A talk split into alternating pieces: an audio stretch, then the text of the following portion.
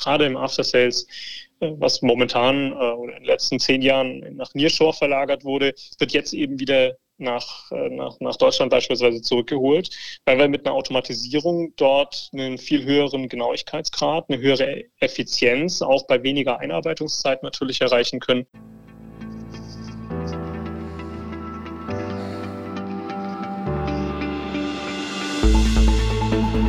Wir empfinden es oft als hilfreich, wir empfinden es oft als störend, wir empfinden sie aber zunehmend als präsent.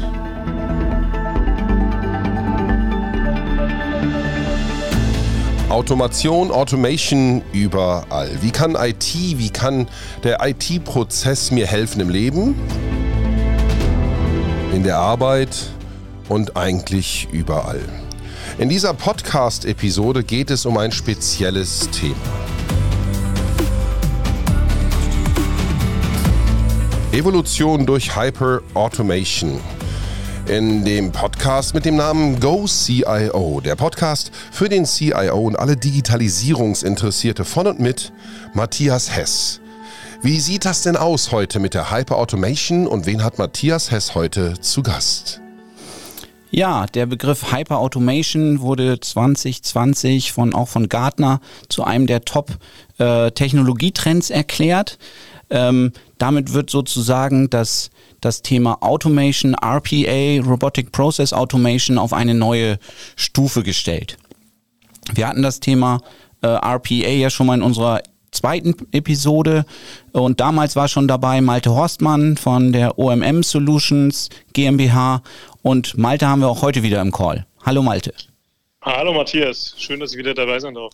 Ja, schön, dass ich solche Themen dann, äh, sag ich mal, die vor einem Jahr ähm, sehr, sehr schon bekannt waren und jetzt weiterentwickeln, ähm, wieder hier auf die, auf die Agenda kommen und die auch tatsächlich ja einen ganz massiven Push nach vorne haben.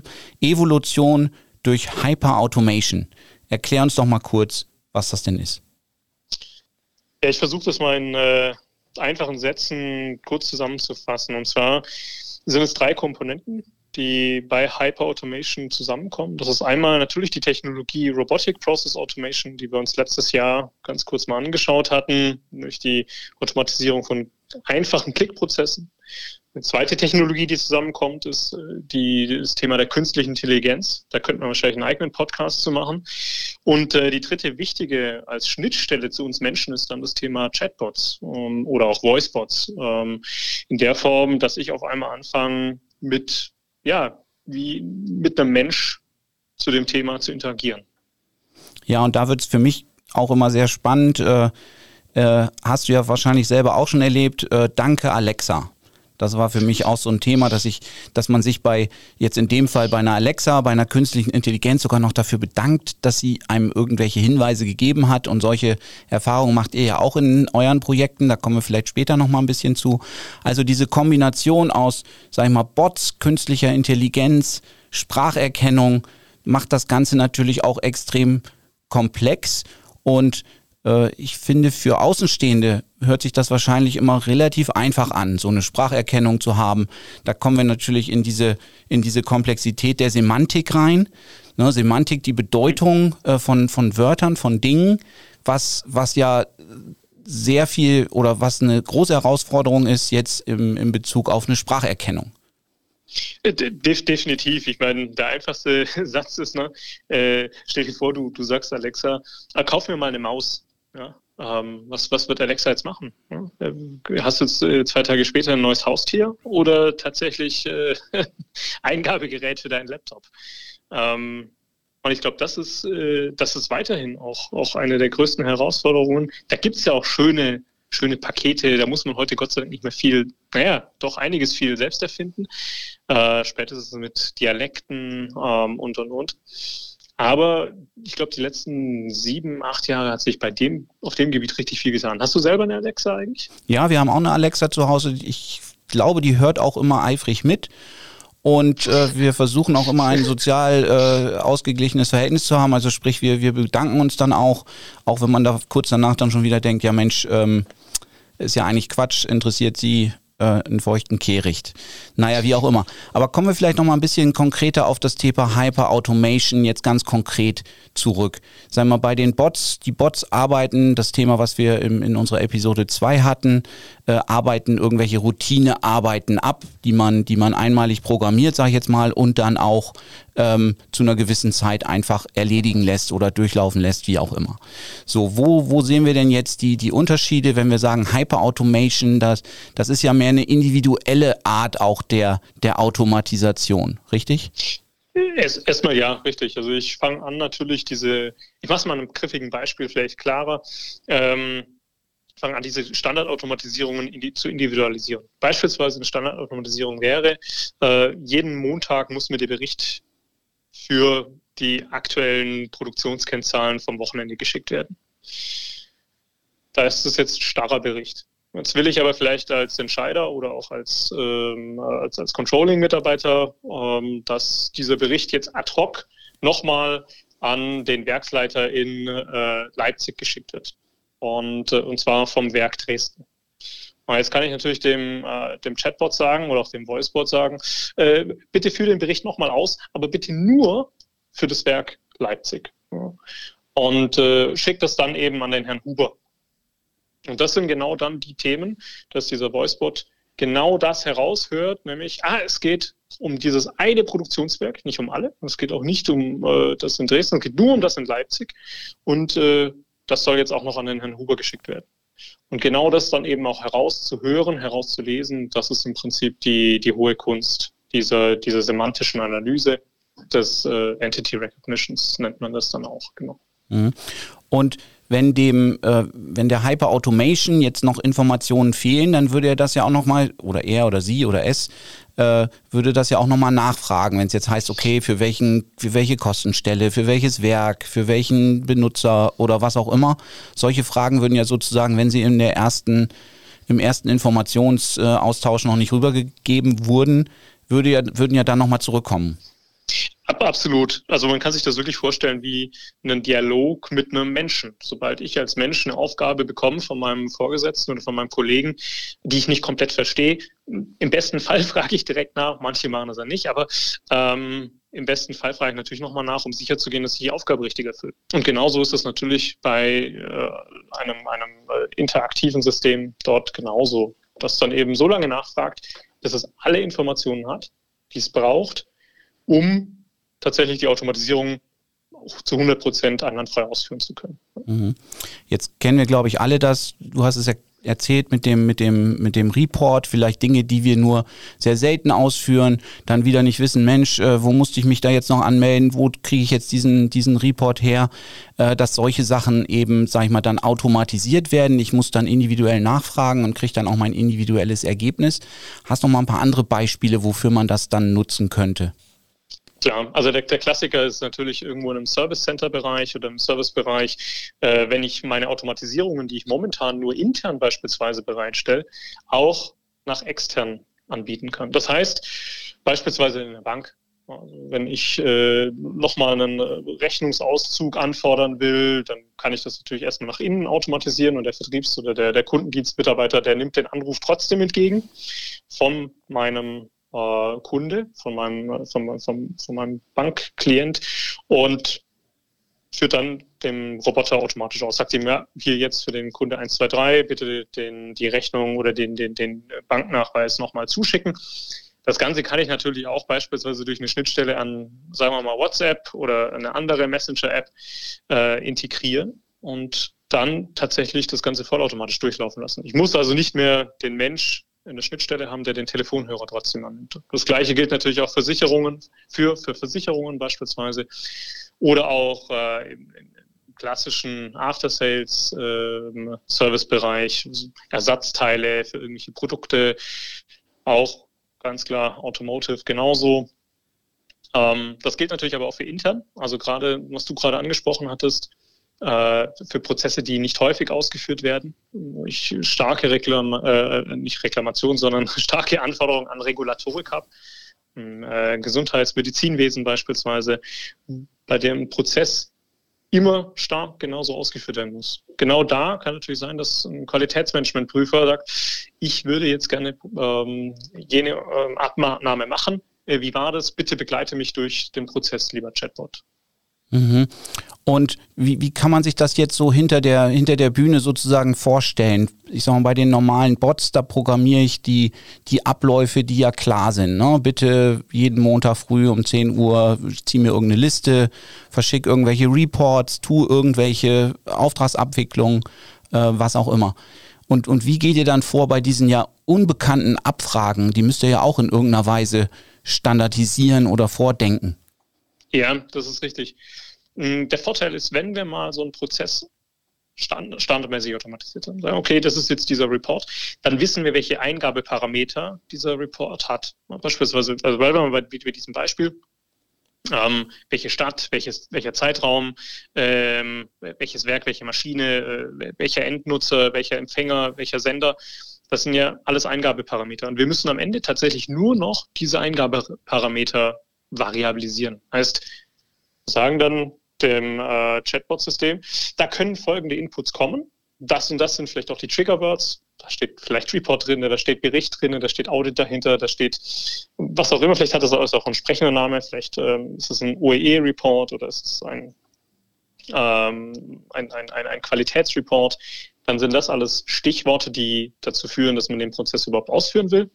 Und die Eingabeparameter, die bringt man dem System eben nochmal separat bei. Das sind in der Regel so maximal 10, 20 und hat für die dann eben dementsprechende Alternativen. Also beispielsweise äh, ist es vielleicht, äh, schicke es an den Herrn, Frau, dann weiß ich, ah, okay, das ist jetzt, also damit ist der Empfänger gemeint. Ja. Oder bei den Werken gibt es eh nur 20 zur Auswahl. Ja, dann sage ich hier aus der Liste, könnte, könnten die, die, die Werke stammen. Mhm. Und ähm, da steckt ja auch ein Berechtigungs- oder eine Art Berechtigungskonzept dahinter, dass ja jetzt nicht jeder anrufen kann oder, oder äh, den Chat sozusagen bitten kann, schick mir doch mal einen Report, gesamte Company der letzten zehn Jahre, vielen Dank. ja, äh, bere absolut berechtigte, äh, berechtigter Einwand. Ähm, tatsächlich ist es so, dass man die klassischen Berechtigungskonzepte dort auch einfließen lässt. Das heißt, die, man kann ja momentan beispielsweise auch nicht auf den kompletten Finance-Ordner des Unternehmens zugreifen. Also hinterlege ich das natürlich auch beim Chatbot, indem ich sage, okay, wer hat denn da angefragt? Wie authentifiziert sich der denn? Also äh, welche Autorisierung hat er? Und in dem Moment wenn man beispielsweise, wenn das eine Integration in Microsoft Teams wäre und das der Unternehmenschat ist, dann weiß ich, okay, diese Person autorisiert sich oder authentifiziert sich über ihren, äh, über ihre E-Mail-Adresse oder über ihr Benutzerkonto bei uns und kann dann abfragen, welche Berechtigung hat sie denn überhaupt. Ja. Und natürlich, äh, das ist eine der größeren Herausforderungen dann bei vielen Unternehmen auch, dass man diese Berechtigungskonzepte dann doch nochmal etwas feingranularer stricken muss. Mhm. Jetzt haben wir ja schon gesagt, Semantik spielt da eine große Rolle, sprich die Bedeutung dieser, dieser Wörter. Ähm, inwiefern, sag ich mal, sind denn dann auch Kommunikationsabteilungen der Unternehmen, mit denen ihr sprecht, eingebunden? Ich denke da mal dran, ja, duzt ihr eigentlich die Leute oder ab einer bestimmten Hierarchiestufe dann nicht mehr? Äh, oder wenn es ein Doktor ist, dann wird der immer mit Herr Doktor angeschrieben und angesprochen. Wie geht ihr denn damit um? Mhm. Äh, äh, ganz witzige Frage, ja, weil tatsächlich ist es gar nicht so selten, ähm, dass wenn man die Kommunikation, die interne Kommunikationsabteilung zu spät einschaltet, dass dort natürlich wieder gewisse Empfindlichkeiten hochkommen. Auch natürlich immer unter dem Aspekt, wie ist das Unternehmen bisher strukturiert. Gibt es eine Dutzkultur oder nicht? Oder äh, sagt der CEO zwar, ja klar, wir duzen uns alle, aber ich entscheide, wann ich duze und wann ich gesiezt werde dann wird es natürlich schwierig. Ähm, wir empfehlen bei sowas natürlich immer äh, ganz klar das Du. Ähm, im Sinne einfach von, von der, vom Abbau der, der, der Kontaktbarriere. Und zwar äh, ist sowas wie, wie Chatbot natürlich immer eine neue Technologie. Die bringt Ressentiments mit. Und äh, in dem Moment, in dem ich nicht nur eine technische Hürde aufbaue, sondern eben äh, auch so eine gewisse Distanzhaltung, indem ich bei dem Sie verbleibe, äh, geht der Nutzungsgrad ganz eindeutig runter. Und äh, ja, da gibt es verschiedenste Kunden auch äh, von unserer Seite, die dann ganz witzige Sachen sich einfallen lassen. Beispielsweise äh, diese Chatbots nach äh, Comicfiguren, Helden oder äh, nach, nach internen, äh, nach Internas zu benennen. Und das macht das Ganze natürlich viel, viel ja, handhabbarer. Also auch für jemand, der vielleicht ein bisschen Berührungspunkte hat. Nach dem Motto, oh, wird das jetzt mitgelockt, alles, was ich hier schreibe? Äh, kann es dann ausgewertet werden? Wird das vielleicht gegen mich verwendet, wenn ich dann eine dumme Frage stelle? Ähm, weil genau diese Fragen kommen natürlich dann auch auf oder diese, diese Bedenken. Und äh, mit einem klaren Du und auch einer klaren Kommunikationsstrategie macht es natürlich einfacher. Ja. Also da heuchelt man dem, dem User quasi vor, du Kollege, Kumpel, äh, läuft schon alles, äh, weil diese Stichworte bringen mich natürlich nochmal auf einen anderen Punkt und zwar Richtung Betriebsrat, zumindest was uns in Deutschland ja, sag ich mal, mhm. ähm, häufig, äh, was wir häufig ja berücksichtigen müssen. Wie ist denn da deine Erfahrung? Definitiv. Ähm, am, am, Ende geht es ja darum, tatsächlich diese gerade eben auch genannten äh, Bedenken zu minimieren. Gar ganz ausräumen wird man sie bei einem technischen System immer nie. Es ist ganz wichtig, dass aber alle Beteiligten verstehen, um was geht es hier. Und ein Chatbot soll ja in erster Linie helfen und nicht überwachen. Ähm, diese Verniedlichung definitiv dient eher dazu, auf ein Kumpelverhältnis das Ganze natürlich abbilden zu können. Das heißt, ich darf ihn fragen. Er ist nett zu mir. Äh, deswegen bin ich auch nett zu ihm. Also du hattest es anfangs ja auch gesagt. Äh, dieses Danke, lieber Chatbot, dass du es für mich getan hast. Vielleicht empfindet er das gar nicht so, aber ich glaube, dieses Geben und Nehmen ist da ganz wichtig. Und das Gleiche gilt natürlich auch für den Betriebsrat. Ähm, das ist ja absolut berechtigt, ähm, die, die Bedenken dort, äh, dass man eben zeigt, nein, wir überwachen hier nicht. Es geht auch nicht um, um das Beeinflussen oder Abschalten von, äh, Abschaffen von, von oder Reduzieren von Arbeitskräften, sondern eben das, das Unterstützen dabei. Ja. Mhm. Und ähm, inwiefern kommen denn da solche Themen wie Citizen Developer ins Spiel? Können die dort, also Menschen aus den Fachbereichen oder Kollegen aus den Fachbereichen, die jetzt nicht IT sind, ähm, inwieweit können die denn da Einstellungen vornehmen, Dinge anpassen? Ähm, kann man sich das in dem Umfeld auch vorstellen oder ist das wirklich nur was für die Experten? Nee, kann man definitiv. Ähm, also gerade dieses Erstellen von Dialogen, ähm, ja, Dialogflows, also kompletten Ablauffolgen, ähm, wie wo was gefragt werden muss oder soll, genau das kann natürlich auch ein Citizen Developer vornehmen. Also das ist keine harte Programmierung in dem Sinne, sondern mehr ein immer wieder äh, fortlaufendes Prüfen. Auch das ist ganz wichtig. Ein Chatbot äh, ist nichts Statisches, sondern das ist was, was ich laufend anpassen muss, indem ich mir auch anschaue, wann beispielsweise konnte der Chatbot dem Menschen nicht helfen. Auch das kann er ihm klar sagen. Er sagt, okay, Achtung, äh, ich habe deine, ähm, deine Frage nicht verstanden, ich habe deinen dein Wunsch nicht, konnte nicht erfüllen, ich würde dich jetzt weiterreichen an den und den menschlichen Experten. Ähm, und in welchen Fällen kommt sowas vor? Und genau darum geht es dann, diese Analysen eben zu machen. Und genau da greift das Citizen Developer Konzept genauso eben auch wie bei RPA. Ich hoffe, das ist noch jedem ein Begriff von, äh, von vor knapp einem Jahr. Was sind das hier für Begriffe? Wir haben nicht nur Alexa thematisiert, wir haben auch das Entity Recognition Thema touchiert. Welche Eingabeparameter müssen priorisiert werden, damit die Anfrage-Authentifizierung funktioniert und die persönlichen Anrede-Aspekte des Individuums nicht zu kurz kommen? Möchtest du per Du oder per Sie von deinem Chatbot im Rahmen eines solchen Dialoges angesprochen werden? Das sind die menschlichen, das sind die normalen Aspekte im Go CIO Podcast. Heute mit der Folge Evolution durch Hyperautomation im Go CIO Podcast von mit Matthias Hess. Heute zu Gast Malte Horstmann. Er ist äh, von OMM Solutions und einer derer, die schon mal da waren. Matthias, da kann man eine ganze Menge entdecken. Absolut. Und da wäre jetzt meine nächste Frage, Malte. Wenn ich mir anschaue, Gartner äh, schätzt, dass bis 2024 ungefähr die Unternehmen, die jetzt auf Hyper Automation setzen, ungefähr 30 Prozent ihrer Betriebskosten senken können. Wie siehst du denn so eine Aussage? Ähm, das ist 30 Prozent, das, das, ist ein ganz schöner, ganz schöner Berg. Ähm, definitiv, also es lässt sich ganz, ganz viel damit natürlich heben. Das Interessante ist natürlich, was wir beispielsweise auch schon entdecken, ist das äh, ja, Backsourcing quasi von bisher ausgelagerten Services, also gerade im After Sales, äh, was momentan äh, in den letzten zehn Jahren nach Nearshore verlagert wurde, wird jetzt eben wieder nach, äh, nach, nach Deutschland beispielsweise zurückgeholt, weil wir mit einer Automatisierung dort einen viel höheren Genauigkeitsgrad, eine höhere Effizienz auch bei weniger Einarbeitungszeit natürlich erreichen können. Und das bei einer viel näheren oder viel stärkeren Kundennähe. Also wenn ich äh, 80 Prozent meiner Anfragen beispielsweise bei einem, bei einem Defekt eines Geräts über einen Automatismus lesen kann und die letzten 20 Prozent mit einem lokalen Experten, der direkt hier ist, dann schaffe ich es natürlich, diesen First-Level-Support im Prinzip auf Null runterzufahren. Und insofern sind die 30 Prozent definitiv sehr hochgegriffen, aber nicht komplett unrealistisch. Mhm. Und sag mal, das ist ja ein spannendes Thema, die Themen wieder zurückzuholen. Ich se selbst hatte letzten einen Anruf von einer ja, After-Sales-Dame, die offensichtlich nicht äh, Deutsch als Muttersprache hatte, wo ich mir auch gedacht habe, Mensch, äh, das wirkt jetzt nicht sehr überzeugend auf mich als möglichen potenziellen Käufer oder Interessenten. Ähm, so ein Vorgehen, sprich, das würde ja dann in Zukunft auch so nicht mehr stattfinden.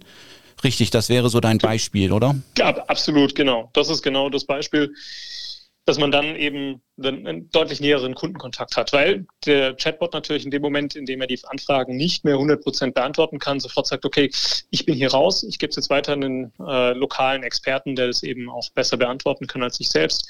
Aber erfahrungsgemäß sind es tatsächlich nur 20 Prozent, eher unter 10 Prozent der Fälle. Natürlich muss ich sowas trainieren. Also so ein System kann ich nicht von heute auf morgen ausrollen. Deswegen ist 2024 wahrscheinlich auch der richtige Scope, wenn man heute anfängt. Ja. Mhm. Und ähm, jetzt hattest du gesagt, ähm, diese, diese Thematik hat auch bestimmte, ja, sag ich mal, ruft auch ein Betriebsrat vielleicht auf den, auf den Plan, dass man da nochmal ähm, genauer in die oder detaillierter in die, in die Details reinschaut. Inwieweit kann ich denn als, als User erkennen, dass dort gar kein gar kein Mensch sitzt, sondern irgendeine Maschine. Ich sag mal, spätestens wenn dann irgendwie das dritte Mal die Frage gestellt und ich kriege immer noch nicht die richtige Antwort, so ging es mir jetzt auch manchmal, wo ich dachte, Mensch, da kann eigentlich gar kein Mensch dahinter sitzen, weil dann hätte der es vielleicht gecheckt, was ich denn dann will.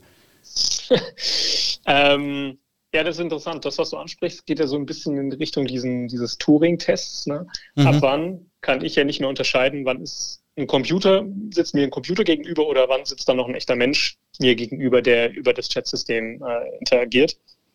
Ähm, so eine Frage, die ist ja 60, 70 Jahre alt schon. Ich glaube, da die, die ersten, sage ich mal, Siege der, der, der künstlichen Intelligenz, der, der Chatsysteme gab es ja bereits.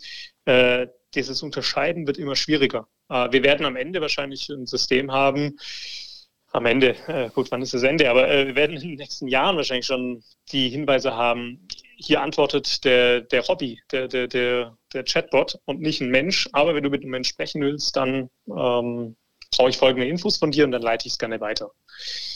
Also insofern hm, glaube ich, ist das ein schleichender Prozess. Wir werden, glaube ich, auch immer mehr uns darauf verlassen, auf solche Systeme. Also wir machen es ja auch schon. Also beispielsweise im Auto. Ich weiß nicht, hast du ein Navi in deinem Auto, das du über deine Sprache bedienst? Oder tippst du noch ein fleißig? Also ich bin ja jetzt auf Elektroauto umgestiegen, das möchte ich jetzt hier nicht weiter thematisieren, um das Unternehmen nicht in Misskredit zu bringen. Äh, von daher, normalerweise kenne ich, wie äh, Autonavis funktionieren und dann wäre das in, in, in quasi so ein, so ein System. Ähm, vielleicht noch kurz dieser Turing-Test, äh, nur dass unsere Hörer, die das vielleicht nicht kennen, das war ja, oder war ja, ist ja eine Definition, wie ich dazu komme, künstliche Intelligenz oder zu definieren. Sprich, wenn ähm, User nicht merken oder bestimmte Anzahl von Usern, ich glaube bei 70 Prozent lag da die Grenze, mhm. wenn diese ja. 70 Prozent der, der Anwender nicht merken, dass dort eine künstliche Intelligenz dahinter steckt, dann wird es sozusagen als, als intelligent äh, definiert. Das war zumindest eins dieser, oder das ist einmal dieser Turing-Test, äh, den du ja angesprochen hattest. Ähm, was ja, sag ich mal, die, die Idee oder die Diskussion, was ist eigentlich intelligent, äh, da könnte man, glaube ich, auch nochmal drei verschiedene äh, Podcasts draus, draus machen. Ähm, ich würde ganz gerne nochmal auf dieses Citizen Developer Thema eingehen, weil ich das so, so ja, super toll finde, dass da jetzt, sag ich mal, andere Bereiche ähm, relativ einfach ähm, solche, solche Dinge auch betreuen können. Ähm, das hat ja auch ganz, äh, ganz komische Stilblüten, da kommt ja auch ein gewisser Humor rein, den wir vielleicht so aus dem IT-Bereich nicht unbedingt so haben. Ähm, sowas wie, Mensch, äh, willst du vielleicht noch den Witz des Tages hören, lieber User? Ich ähm, glaube, da wären wenige ITler drauf gekommen. Volle Zustimmung. Und das Witzige ist, ähm, tatsächlich so ein Drittel der Projekte, die wir so umsetzen, äh, ist das meistens das erste, dass die dies ausprobieren, als erstes einen Witzebot schreiben. Äh, frag mich nicht warum, aber du hast wahrscheinlich recht. Äh, So als, als äh, ja, Deutsche hatten wir schon keinen Humor und wir als Programmierer erst recht nicht. Ähm, ja, definitiv. Und dann ist das eigentlich das Schöne, wenn eben aus diesem Citizen Developer Bereich da ganz, ganz andere Nuancen reinkommen. Äh, ich sehe das ja auch beispielsweise beim Thema KI, äh, wo, wo genauso äh, die Systeme immer besser werden, um heute durch Citizen Developer eben trainiert zu werden. Also wenn ich mir jetzt beispielsweise so eine Formularerkennung äh, äh, denke, an eine Formularerkennung denke oder an eine ähm, ja, Bestelleingangsprüfung, ja, die momentan ja von Menschen in 90 Prozent der Fälle noch gemacht werden.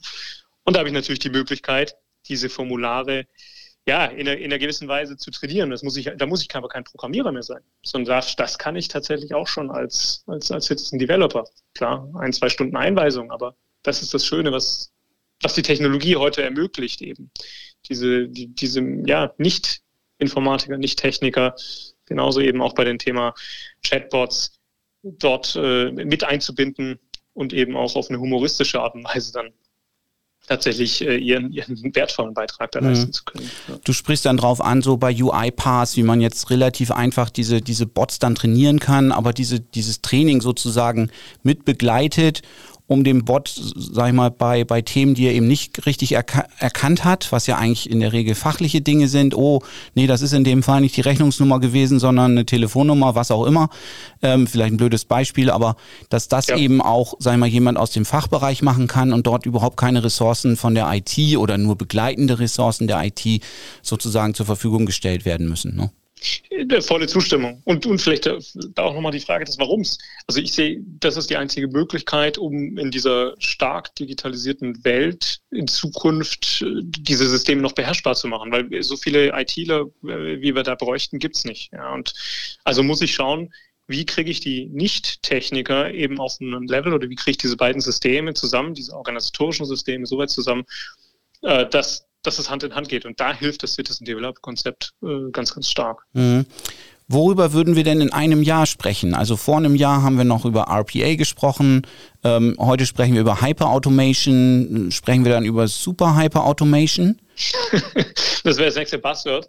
Ähm, aber das Thema wird ja definitiv weitergehen. Also äh, woran ich immer mehr glaube, ist tatsächlich, dass wir, ob wir es in einem Jahr schon drüber sprechen oder ob das in zwei Jahren soweit ist, weiß ich nicht. Aber ähm, das Thema äh, Voice wird uns immer mehr begleiten. Also ich glaube, dass wir, so wie wir heute mit Computern interagieren, also über eine Tastatur, das ist ja eigentlich super ineffizient, äh, das wird immer mehr abgelöst. Und das ist so schleichend, dass wir es jetzt noch nicht mal mehr richtig wahrnehmen. Ich meine, auch da, ich schreibe etwa die Hälfte meiner ähm, SMS oder äh, Kurznachrichten, was ist denn heute, Messaging, äh, Messaging, äh, ja, äh, Nachrichten, äh, schreibe ich per per Voice. Also ich diktiere nur noch, ähm, habe aber jetzt keine persönliche Assistentin im Hintergrund, sondern das macht natürlich das Handy für mich. Und ich glaube, darüber äh, werden wir uns auch in Zukunft noch mehr ähm, ja, unterhalten müssen, weil auch die Unternehmen natürlich immer mehr die Kundenanforderungen haben. Ich möchte nicht über Amazon bestellen, indem ich da was eintippe und dann das googeln und dann suchen muss, oh, welcher äh, Autoreifen ist jetzt denn der beste, sondern ich will doch eigentlich Siri, äh, ja, sorry für den, für den Markennamen sage jetzt, aber Pendant dazu, egal was, dem will ich doch sagen können, ich brauche einen neuen Winterreifen. Äh, ich habe das und das Auto, das, du kennst mich doch, weißt doch ungefähr, wie ich fahre. Was ist das beste Objekt für mich? Dann soll das Ding losrennen und das Ding auch beim attraktivsten äh, Händler direkt bestellen. Und ich glaube, über solche Systeme werden wir uns unterhalten müssen. Das da fällt mir gleich so der Begriff Vertrauen ein, wenn du sagst, Mensch, du weißt doch, wo ich fahre. Natürlich weiß Siri, Alexa, ähm, wie sie auch immer heißen mögen, äh, kennen natürlich, Mensch, der Malte fährt viel Autobahn oder der Malte fährt äh, immer sehr langsam oder sehr schnell oder defensiv, offensiv, wie auch immer. Das passt natürlich perfekt. Ähm, hat natürlich aber auch so, hey, bestell das mal gleich. Ähm, äh, braucht natürlich ein gewisses Vertrauen, dass dann irgendwie keine Reifen kommen, die dann gar nicht passen. Ähm, Jetzt, jetzt wird vielleicht das Vertrauen, wenn ich da mal so vordenke, vielleicht zu so einer Siri, Alexa vielleicht sogar größer sein, weil die das einfach viel, viel besser versteht oder viel mehr Informationen hat, als wenn ich jetzt zu einem Reifenhändler gehe, bleiben wir mal bei, bei dem Beispiel, und mhm. der fragt, naja, wie viel fährst du denn? Man sagt so, ach ja, vom Gefühl her so und so und so. Ähm, ja, es hört sich spannend an. Also das heißt, dieses Thema wird maßgeblich dann auch beeinflusst vom Thema Voice, Spracherkennung. Ähm, Und, und das, das wird sicherlich, äh, was ja heute, sagen wir mal, mit der Alexa schon erstaunlich gut funktioniert. Also unser kleiner Sohn, der, der spricht dann auch mal mit Alexa, der hat letzt, wenn ich das hier so sagen darf, den, den Pups des Tages irgendwie abonniert für 39 Cent. Das hat mich dann auch überrascht, dass das so geht. Mhm. Ähm, dafür kriegen wir jetzt jeden Tag irgendwie einen, ja, wie auch immer, äh, ein Geräusch äh, übermittelt. Äh, ja, also ähm, äh, hätte auch nicht gedacht, dass man damit 39 Cent verdienen kann, aber so, so zeigen sich halt völlig neue Geschäftsmodelle. Und äh, worauf ich eigentlich hinaus wollte, ist, dass äh, unser Sohn mit vier, fünf Jahren doch nochmal eine andere Sprache äh, pflegt und einen anderen Ausdruck hat. Und ich das schon erstaunlich finde, dass, dass Alexa das auch versteht. Ne? Und irgendwann sagt sie vielleicht auch, ja, Mensch, Basti, klar, du kriegst den das Geräusch des Tages äh, übermitteln wir dir. Wann hättest du es denn gern? Ne? Vorm Frühstück, nach dem Frühstück oder vorm Essen? Vielleicht eher nach dem Essen würden wir empfehlen, ähm, dass dann, dass dann sowas kommt. Also sehr spannend. Also Evolution durch Hyper Automation, die nächste Stufe sozusagen, die auf das Thema RPA draufgepackt wird auch Gartner, ich sag mal, die so ein bisschen self-fulfilling prophecy sicherlich, die dahinter steht, wenn die das als, als ein Hype-Thema identifizieren, dann wird es allein deswegen schon äh, einen großen Push erleben. Äh, wir haben das heute besprochen, wo so die, die, wo die Entwicklung hingeht, wo wir auch schon sind, wie dort geholfen werden kann. 30 Prozent Betriebskostensenkung, das hört sich schon mal sehr attraktiv an. Frage, ob das noch eine Evolution ist oder dann nicht schon durchaus in eine Revolution äh, übergeht, aber das werden wir in den nächsten Monaten und Jahren sicherlich rausfinden. Ja, Malte, vielen Dank für dieses Interview. Danke für die Infos. Sehr gerne, Matthias. Und ja, bin gespannt, äh, wenn wir in einem Jahr wieder sprechen über Super Hyper oder was auch immer für eine Automation. Ja, und wer weiß vielleicht wo. Ne? Vielleicht gibt es dann statt einem Podcast irgendwie einen Metaverse-Cast oder ähnliches. Ne? Ja, oder ich stelle ich rede gar nicht mehr mit dir, sondern mit einem deiner Bots. Ja, das können wir gerne mal. Vielleicht, vielleicht in zwei Jahren. das schon gemacht. Ja. Äh, okay, dann schönen Gruß an Malte. Ciao. Matthias, war mir eine Freude. Danke. Wie hast du denn von diesem Podcast erfahren? Über einen Bot, der dir vorschlägt, von einer künstlichen Intelligenz, die dir darüber Kenntnis gab, oder vom Eintrag in deine Tastatur? Das waren die Fragen des heutigen Podcasts, wo wir mit der Evolution der Hyper-Automation gesprochen haben, die Next Level Understandings von zum Beispiel Bots und RPA-Bots at itself. Was macht die künstliche Intelligenz denn mit unserem Leben und wie wirkt sie sich schon jetzt auf uns alle aus? Danke, Malte Horstmann, heute als Gast im Podcast bei GoCIO, dem Podcast für alle CIOs und Digitalisierungsinteressierte von und mit Matthias Hess. Demnächst hier wieder kompetent und mit CIO-Themen auf Sendung.